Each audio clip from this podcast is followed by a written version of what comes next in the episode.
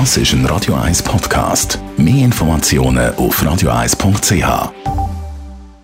Gesundheit und Wissenschaft auf Radio 1. So, Achtung. Äh, ja.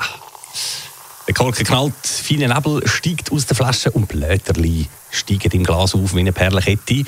Und da jetzt die gute Nachricht, Champagner ist offenbar gut fürs Gedächtnis. Nein, natürlich nicht kurzfristig und schon gar nicht, wenn man es übertreibt. Dann ist die Wirkung eher der Filmriss. Aber laut Forscher von der Universität Reading in Großbritannien könnte mäßiger Champagnergenuss einen positiven Einfluss haben auf den Erhalt von der Gedächtnisleistung im Alter. Drei Gläser pro Woche sagen optimal, heisst es. Jetzt tun wir halt die drei Gläser von dieser Woche für einmal alle auf den Silvesterabend legen. Ja, dazu liest man heute übrigens auch noch anders von Forschern zum Thema Champagner. Von der optimalen Blöterli-Grösse zum Beispiel, die wir aber natürlich nicht äh, können beeinflussen können, wenn wir uns schon mal für eine Flasche entschieden haben. Aber auch die optimale Glasform ist untersucht worden. Jawohl, von der Uni Reims in Frankreich.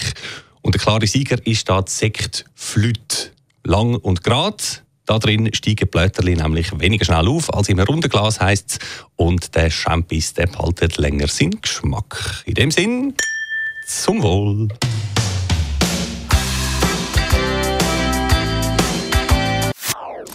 Das ist ein Radio 1 Podcast. Mehr Informationen auf radio1.ch.